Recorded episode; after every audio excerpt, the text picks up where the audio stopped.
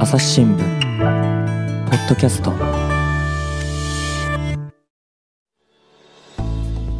朝日新聞の神田大輔です、えーいよいよですね参議院選挙の投開票日が7月10日に迫ってまいりました。というわけでですね今週はさまざまな日本の課題、えー特にですね経済の話について、えー聞いていこうと思います。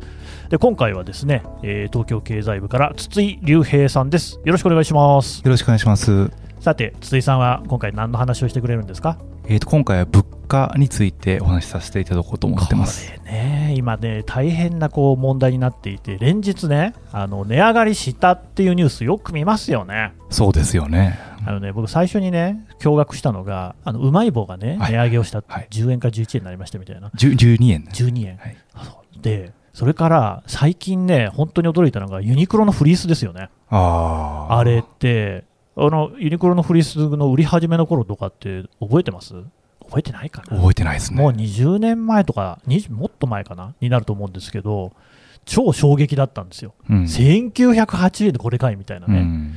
したら今度あれ、1000円上がるんでしょ、うん1.5倍になる。150%って、すごい値上げだなと思ったんですが、っていうのがやっぱ問題、話題になってますよね。そうですね。うん、でどっから考えていきましょうか？いや、最初ですね、はいはいえっ、と、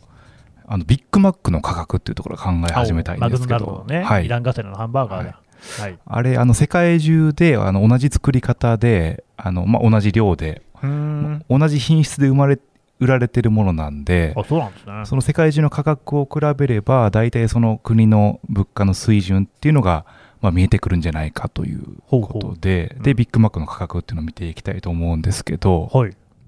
あのまあ、ドル換算してですね、うん見てみると、日本は、えーっと、3.38ドル。3.38ドル。はい。で、これ、へあの、主要な、まあ、50カ国ぐらいで比べると、うん平均よりも低くて、中国とか韓国とか、まあ、タイなんかよりも安いと。い。う状況になってるんですね。えっ、とね、韓国が3.81ドル。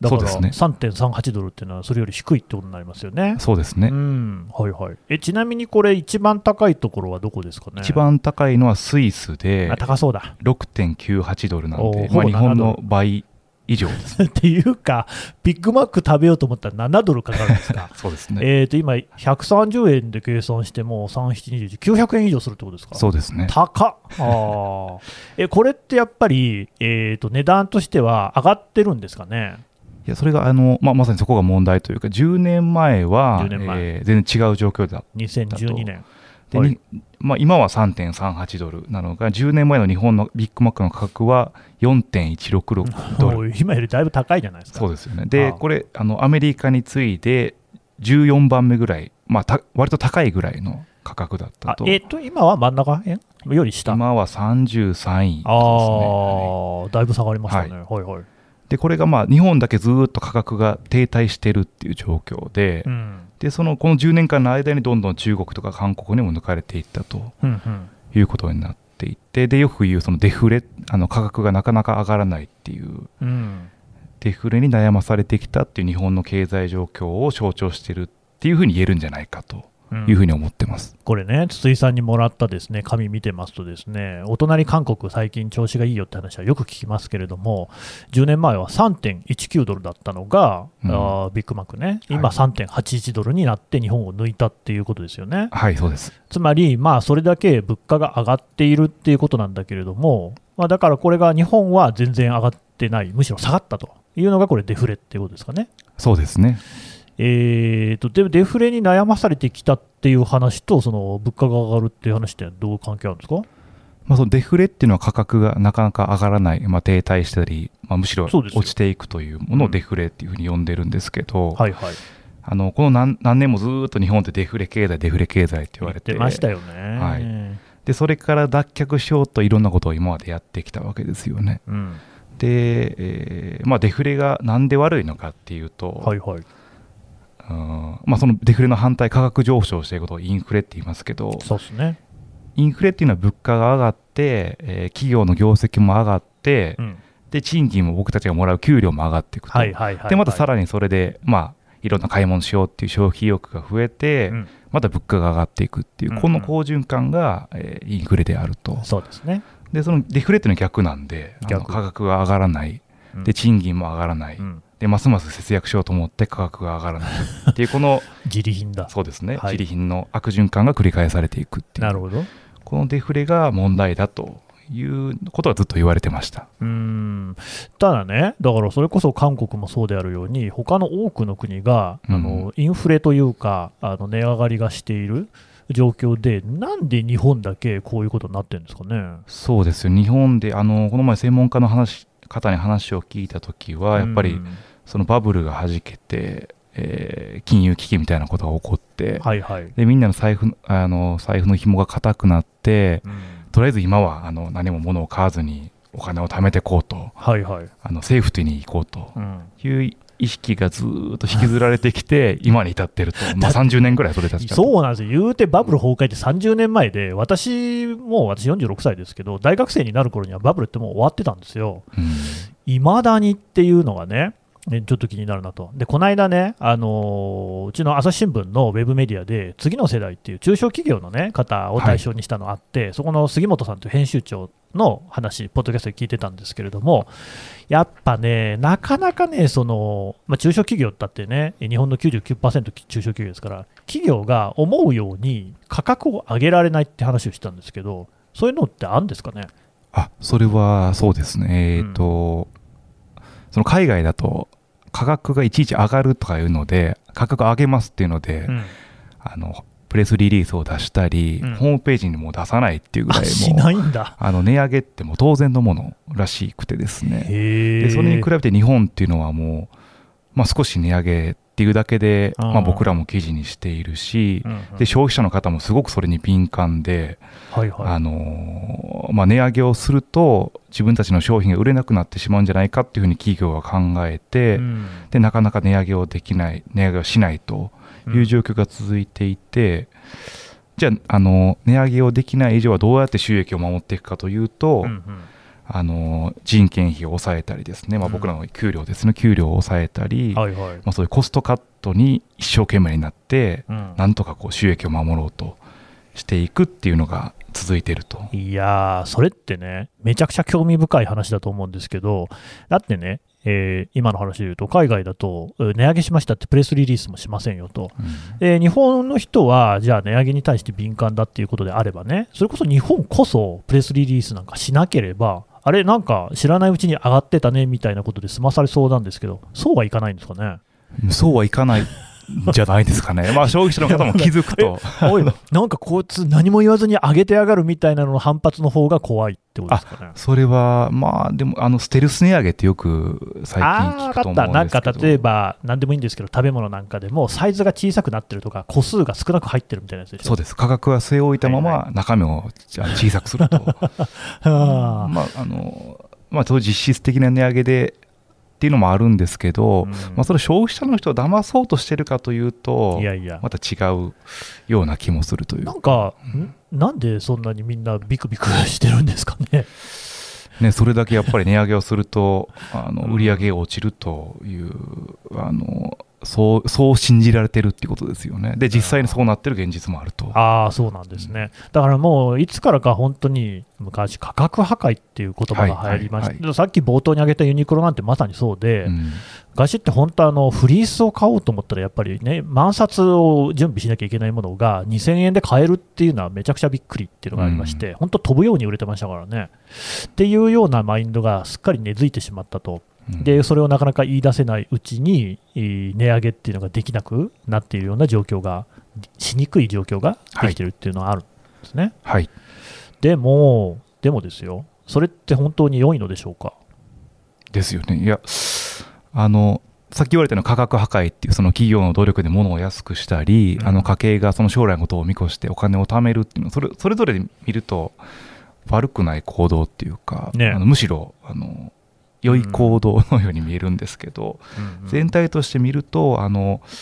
企業がその価格を上げれないっていうふうに信じてしまうとその新しい商品を生み出してこれを高く売ろうっていうマインドが削られていくと、おーおーおーなんで新しいその画期的なあの iPhone みたいなですねそのイノベーションを生むような商品が生まれ出てないんじゃないかっていう批、えー指摘はこれは痛い、ね。痛い話ですよね、やっぱりうん日本もね、かつては本当にあの新先進的なものをどんどんと作り出していたのに、もうここそれこそ30年とかなるのかな、20年とか停滞しているっていうのはよく指摘される話ではありますもんね。そうですね。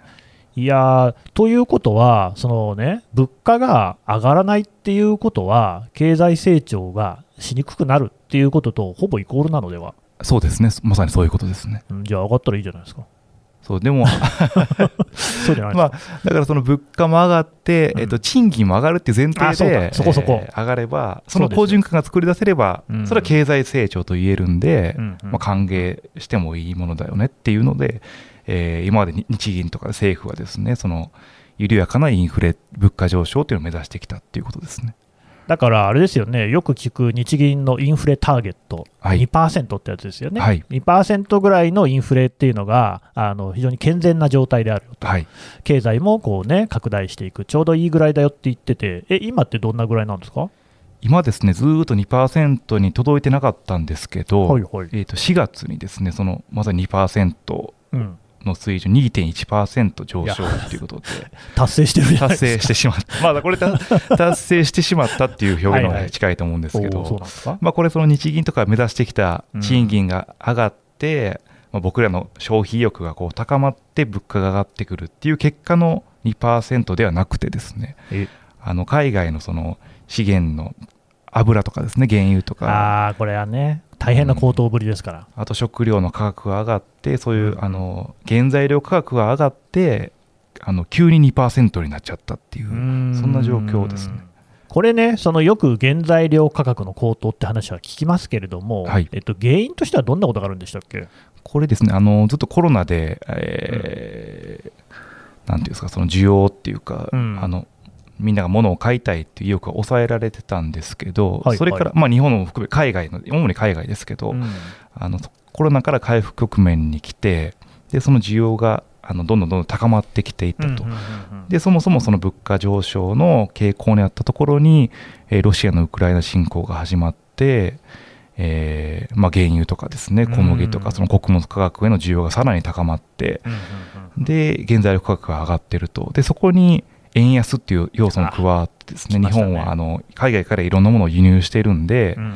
まあ、円が安いとその輸入価格が上がってしまうっていうことになるのでその原材料価格がさらに膨らんでるとそんな状況になってると言えますね。なるほどね。これ、まあね、さっきもうまい棒の話とかしましたけども、はい実際にその物価っていうか、物の値段って上がってるわけですよね。そうですね、えー例えばその電気代、4月の場合ですと、電気代は21%、うん。でガス代は17%、うんうん。えーガソリンは15%も上がってると。はい。これそうなんですよ、私もね、電気料金とかガス料金とか見るたびに、なんかあの大台超えてるなと思ってうち4人家族なんですよ。で、やっぱり1万円超え月にね、超えてくると、あー結構使ったなみたいな感覚があったんですが、普通に超えてくる感じになって、いや、うん。そん使ってないけどな、床暖とかかなとか思ってたんですけど、普通に値段が上がってたっていうね。そうですね、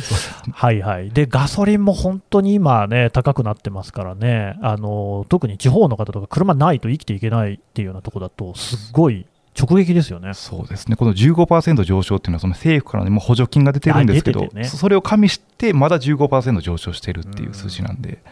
まあ、かなり上がってるということです。いやーあとあれですよ、なんかスーパーなんか行っても、本当にあの食べ物も上がってますよね。そうですね、これ、えーっと、これ、あのさっきの 2%, 2上昇とか、その経済全体の状況を見るときっていうのは、うん。あの生鮮食品っていうのはなんかあの除外されるんですけど、あそれはなぜかというと、そのまあ、天候要因とかで、あのまあね、こう値段が上がったり下がったりしやすいっていうので、はい、うん。除かれるんですけど、まあ、でも家計にとっては大きいもので、うん。4月の場合は玉ねぎはえ98%上昇。そうなんですよ、玉ねぎめちゃくちゃ高い。はいそうですねうん、はでリンゴは35%上昇とか、いはい。まあ、いろんなものが上がっていて、でこれ、上がってるものを見ていくと、この生活必需品、電気とか食料品とかですね、ねえが多いんでう、ん家計的にはかなりその2%って言ってももっと上がってるよねっていうそうそう。そんな実感になってるそんな印象ですね、本当に最近はそのスーパーなんか除いても、何でもかんでも値上がってんなっていう感じは受けてるんですが、やっぱりそうですか、その今のね、家計のに直接関係してくるものだけじゃなくて、やっぱり何でもかんでも値段上がってるんでしょ？いや、まあ、何でもかんでもっていうわけではないんです違うんですか？あの、物とサービスっていうので分けてみると、まあ、うん物ってその資源価格がもろにあの反映されるんで、うんうんえー、と4月の場合は物は全体で5.3%上がってるんですけ上がっどてるじゃないですか。で一方でサービスっていうのまああの散髪屋さんとかですね。サービス、いきなり3あ発やってきたのかと。外食とか、はいはい、何でもサービス業ですよね。そうですね。サービスで見ると、えーもうマイナス0.3%あ下がってんじゃないですか。逆に下がってると。はい、でサービスっていうのはこの働く人の賃金と強く連動してるんで、あーはい。まあ、やっぱり賃金は全然上がってないよねっていう。ダメじゃないですか。あそうですね。うんうん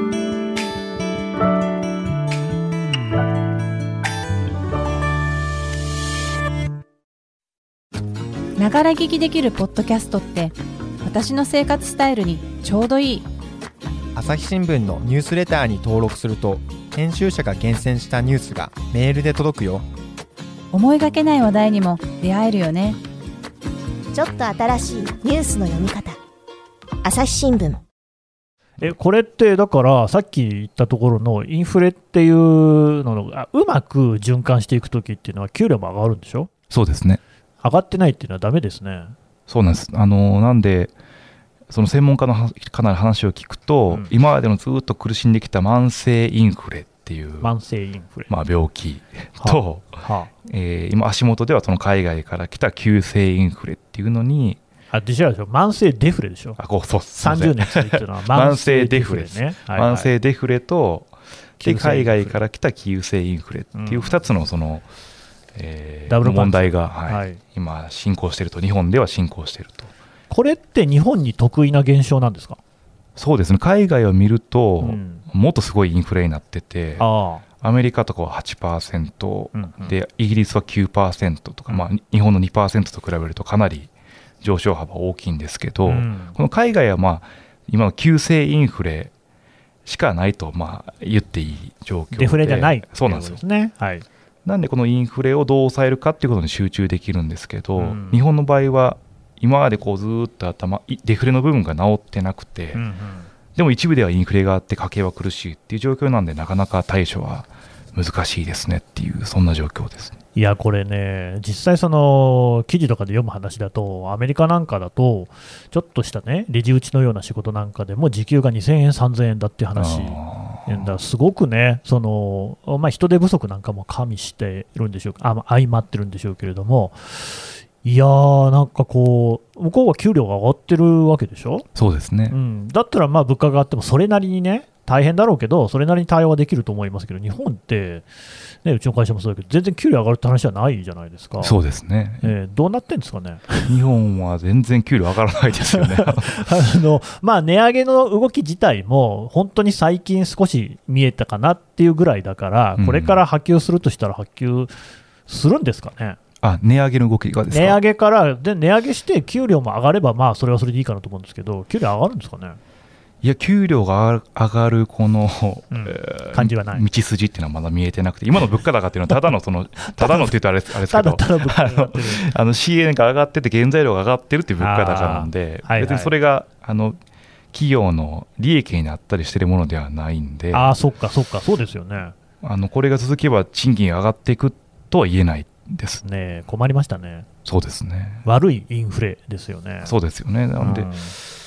まあ、日銀は、はいはい。あのずっと目標にしてきた2%を今足元で達成したん一応達成したんですけどうん。これはその目指してきたものとは違うと賃金を上げる物価高ではなくて、うんうん。しかもこれ一時的なものあのし資源高から来る一時的なものなんで、うんうん。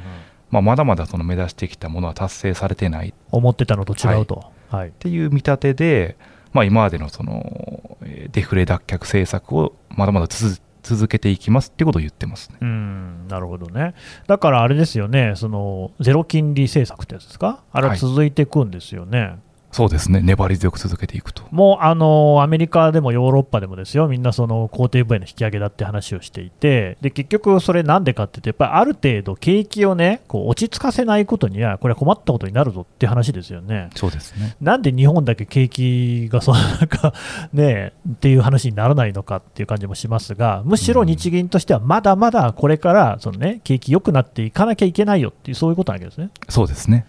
はあ、実際にこれでどうなんですか、そのね、筒井さんから見ていても、お資源の高騰、まあ、例えばですね、ウクライナ戦争が終わりましたというようなことになれば、あー元に戻っちゃう感じですかね。そうですね。あの、まあでも一つ、うん、う重要な変化というかですね、その、まあ良くも悪くも今、価格がいろんなところで上がっていて、上がってる。で、えー、と僕らその消費者のうん心理っていうかですね、あのこれまでずっと価格は上がらないものだって信じ込んでたそういうね、ありましたね。そうですよね心がどんどんどんどん変わっていってるっていう、あの調査の結果はあってですね、うんあの多くの消費者の方が、まあ、値上げしても仕方ないよねっうんうんて思い始めてるといや、そうなんですよい。うふうに言われてます。なんでそのこの資源高が落ち着いた時にもしその値上げをある程度仕方ないよねって思える心理が残るとすると、うんうん。企業もこう値上げしやすくなってうん。もともと目指してた好循環っていうのが生み出せるかもしれないというふうには言えると思います。でもなんかそんなようなこと言った人がこの間炎上してませんでした？あそうです。あの 日銀の黒田総裁です、ね、はいはいはいはい。が家計の値上げ許容度が高まっているっていうふうにうん発言をされて。これ実際に調査に基づく発言なわけですよね。そうなんです。これ、えー東大の渡辺教授っていうあの、それ物価研究の第一人者って言われてる人なんですけど、うんうん。その人が馴染みの店で馴染みの商品の値段が10%上がった時にあなたはどうしますかっていうふうに聞いた調査で、うん。去年の夏はあの57%の人が他の店に移るっていうふうに答えたんですけどうんうん。それが今年のな春、まあ、物価が上昇し始めた時に聞くとうん。44%まで減ってると、まあ、おー。57%が44%で減ってるんで。13ポイント減、だいぶ減りましたそうね。なんでまあ仕方なくもう他の店に行ってもうん。値段が上がってるかもしれないんで、うん。もうこの店で買っとこうっていう人が増えたとそうですよね。いう調査なんですけど、みんな上がってんだったらね。そうですそうです。ん。でこの調査を根拠にして黒田さんが、えー値上げの許容度が高まってるっていうふうに言って、まあ、批判を受けたと、これ私たち別にあのあの 許容してるわけじゃありませんっていうああの渋々受け入れてるだけですっていうので批判を浴びたっていうことあ、です。うんなんかあのマインドは全然変わってないという感じですよね。うん、いやまあちょっと言い方としたら黒田さんのあの許容度っていう表現はあ別としてですね、うん。まあ、その変化という意味では、えーその値上げを一切受け入れないっていうんうんううん。消費者のうん。心、あのなんていうんですかあの買い物の時の気持ちっていうのはうん少し変わりつつあるのは事実としてあると。うんうんうんうんだこれ、あれですよね、結局その、まあ、本当に実際、その値上げに対する抵抗感っていうのは薄れているっていうのは、みんな、どの企業もやり始めたからっていうのは感じるんですよね。あ例えば、この間もそのビール会社が4社で一斉にみんな値上げするみたいな、俺、一斉にってって思ったけど、でも、まあ、確かにそういうふうになれば、あじゃあもうどこそこビールしか買わないみたいな話にはなりにくいし、ここぞとばかりあの値上げの動きが相次いでいるのって、でも実はみんなもう待ちに待ってたんじゃないかなっていうね、だって実際ですよ、原材料価格は高騰しているし、まあそうでなくたってですよ、企業っていうのは利益がなきゃね、そのさっきおっしゃったように新製品の開発もできないし、設備投資も増やせないし、まあ、自利品ですよね。あこのこうマインドの変わり目、潮目みたいなのをうまく利用してくれるのであれば、多分その方がいいんでしょうね。そうですね、それでその賃金アップにつながっていくのであれば、あのう決して別に良くないことではないってことですよね。そうですよね、だって思い返せば、安倍さんが政権にいた頃なんかも、結構政府が主導でね、賃金上げようとしたけど、全然上がらなかったみたいなのありましたよね。そうですね。っていうぐらい、わりかし岩盤の その全然上がらなかったものが、でもどうなんでしょうかね、これ、本当に上がっていきそうですかね。いやー、少なくとも僕らは賃金上がりそうにないですもんね。そのその話します？実際、朝日新聞だって値上げしてますからね、これね。そうですよね。そうなんですよね。で、我々の給料は下がってるっていうですね、まさに悪いインフレなわけですよね。でも多分本当ね、どの企業もそんなところがあって、うんでね、それ、これ、まあ、あの実際選挙に絡んでね、今回の話もしてますので、ここのね、物価に対してどう立ち向かうのかとかね、あるいはその賃金どうするのかっていう話も各党公約を出してますんで、それはあのちょっと確認していただければと思うんですが、ですがですよ、はい、一つね、僕思うんですけど、まあ、あのユニクロの話をちょっと冒頭にしたじゃないですか。でね、ただ、これ、食べ物とかも基本的にはそうかなと思うところあるんですけれども、ファストファッションっていう言い方ありますよね。うん、で、こう、もやっとするのは、そうは言うけど、なんか、正月迎えるとみんなバーゲンするよねみたいな、うん、結局作りすぎてるんですよね。で、薄利多売でやってて、で、その、まあ、全然そのエコじゃないねと、SDGs じゃないですよねっていう言われ方もやっぱするじゃないですか。大量にあの在庫余っちゃって、はい、でそれをこう履くためにそのセールとかやってるっていうか、それがもう前提になっちゃってるみたいな。でも、そのもう物がね、上がっていくっていうのが普通の世の中になっていくと、逆にみんなやっぱりその昔買ったものを大事にする方向に行くのではっていうね、うん、そうするとでも消費って拡大しないですよね。ああ、物を大 大事にする消費がまあ確かにそうです。まあでも物が上がっていくという前提なら、あの、お金の価値が下がっていくとも言えるんで、なるほど。えー、早く使った方がいいと。あ貯金で残してるとその貯金の価値が目減りしていくっていうことなんで、はいはいはい、はい、お金は使った方がいい。で、まあその在庫がどんどんどんどん膨れ上がるっていうのは多分アパレルの、うん、特にアパレル業界、あの、まあ得意な問題ではね、得意な問題とも言えると思うんですけど、うんまあ、インフレになれば基本的にはお金を使おうとするっていうのが、まあ、合理的に考えればそうだなというふうに思いますね。ね、なんかね、あの原油価格が高騰していて、まあなんかドイツの農家の話をね、記事で読んだんですけどね、極端な話だと思いますよ。ただ、あのもうあトラクターとか使うのやめて、馬使うようになったみたいな使ったりとかね、なんかこういう話ってどっちに転がっていくのかっていうのも、こう予想がなんていうんですか、昭和の時代に比べるとだいぶ難しいなって気はするんですよね。そうですね、ね、なんだけれども、まあ、少なくともここ20年、30年とね、引っ張ってきたデフレって、これはそろそろ脱却しないとね、さっきの慢性のデフレと急性のインフレみたいなのって、はい、あれそれってなんか、ま、合わさるとスタグフレーションみたいな話にはならないんですか？そうあスタグフレーションっていうのはその、えーと、景気が停滞してるのに価格が上がり続けるっていうことですよね。でスタグフレーションになる危険性があるよっていう警告してる、多分あの世界銀行とかもあのこの前あの、そういう警告してたと思うんですけども、うん、あの今のまま本質的なデフレから脱却できずに、資源高がずっと収まらなければ、スタグフレーションになる可能性っていうのは十分あると思います、ね、なるほどね。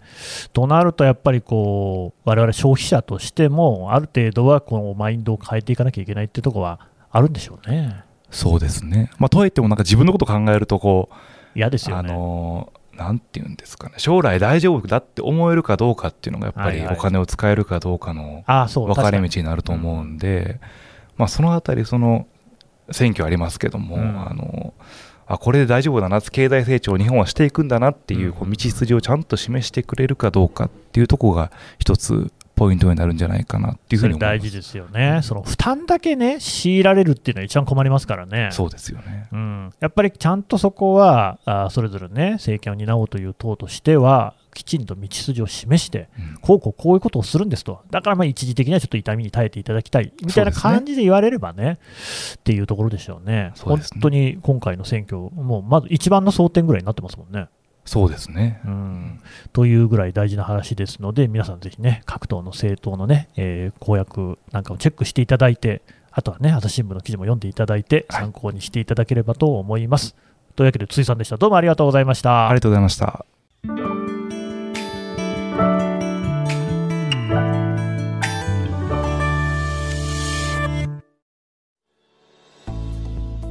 はい、えー、東京経済部、筒井隆平記者の話を伺ってきました。さて、筒井さんね、今回のお話っていうのも、だから記事でまとまってるんですよね。そうですね、あの紙面でも紹介させていただく予定です。うん、筒井さん以外の人もいろいろこう政策点検的な記事を書くんでしょ？そうですね、えーと、僕のほかにテーマとしたら、えーと、投資とかですね、うん、電気代とか、うん